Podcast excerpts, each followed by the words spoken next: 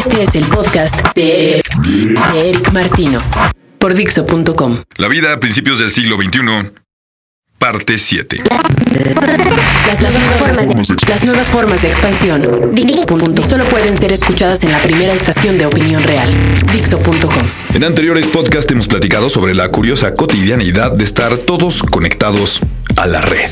Situación que con el crecimiento de hotspots o zonas de actividad wireless y la proliferación tanto de computadoras personales o nuevos dispositivos para aprovechar dichas áreas, ha generado una extraña realidad donde ahora casi sin importar dónde estemos tenemos a nuestras manos la información que necesitamos.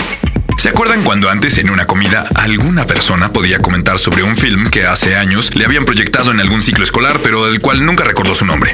Bueno, pues ahora con solo teclear el nombre de esa película, de algún director, de algún actor, en alguno de los buscadores más populares, uno puede encontrar el título de la película, exacto, su director, su año, la ficha técnica completa y, ¿por qué no?, la disponibilidad para comprarla. Antes, preguntas como ¿en qué año se murió Octavio Paz? podrían quedar sin respuesta en una conversación casual afuera de una preparatoria, pero hoy ya no.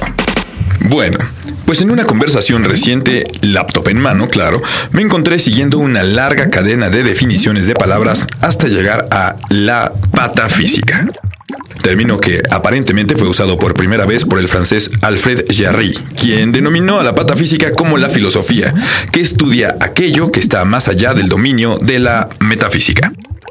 Paréntesis. Ustedes que como yo comenzaban a perderse, la metafísica estudia la rama de la filosofía que lidia con el origen de las cosas, incluyendo el origen de cuestiones abstractas como el conocimiento, el ser, una causa. Ok, vaya, pensamiento elevado. Ustedes me entienden. Regresamos. Bueno, pues la patafísica resulta ser una progresión cognoscitiva donde con soluciones imaginarias que simbólicamente atribuye las propiedades de un objeto describiéndolo por sus virtudes y lineamientos.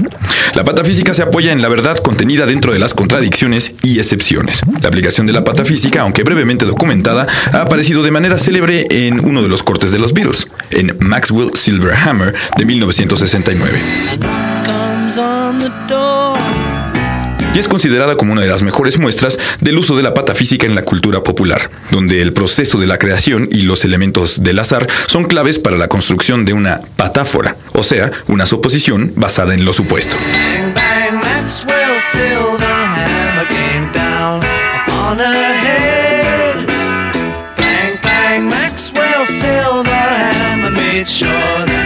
was dead. Aquí me parece entender que algunas piezas de Duchamp y del mismo John Cage han sido tanto sujetas a investigaciones patafisiológicas como explicada por las mismas, aunque cabe mencionar que ninguno de ellos realmente se consideraba a sí mismo como un representante o activista de la misma. Mi estudio de la antes desconocida para mí patafísica me llevó a conocer de igual manera las atractivas y modernas ideas propuestas por el Buró de Investigación sobre las Imágenes Subliminales, el Departamento del Dogma y la Teoría, así como el reconocer la existencia de el Comité para el Hirsutismo y la Pogonotropía, esta última relacionada al crecimiento del pelo facial en los seres humanos. Ahora, probablemente ustedes a estas alturas ya se habrán preguntado por qué diablos estoy hablando de todo esto, que hasta el momento no parece tener ninguna relación. Sin embargo, hay varias.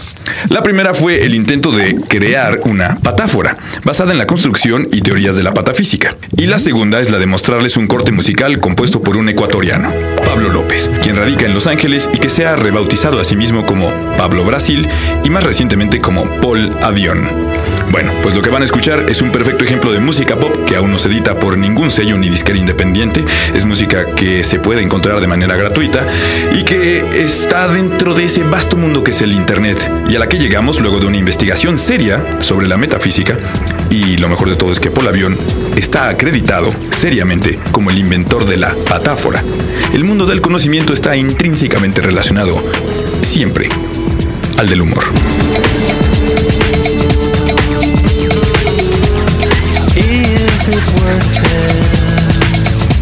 A new leather coat and it's for yourself. Walking by Big Ben, popping, he and London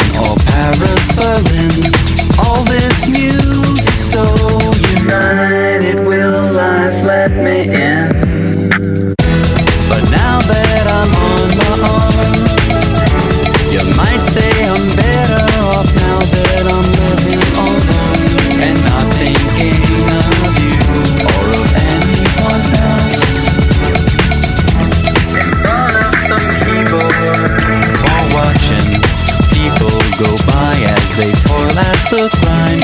Another day, another seaboard. How many roles do I have to unwind? Just a feel without attachments. Where can I feel kind? But would you live forever?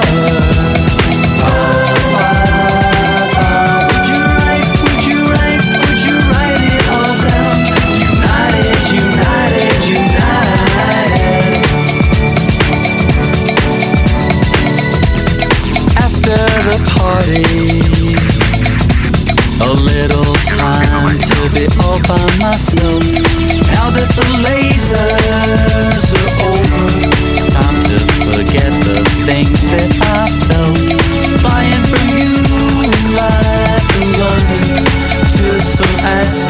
belt. But would you live forever?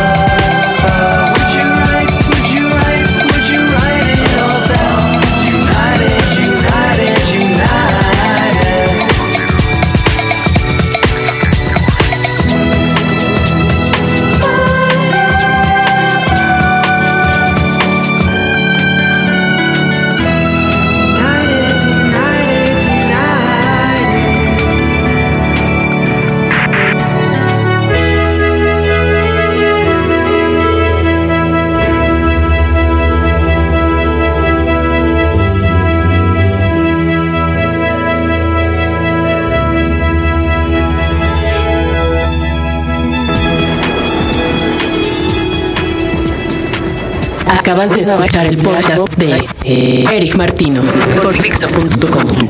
Dixo.com.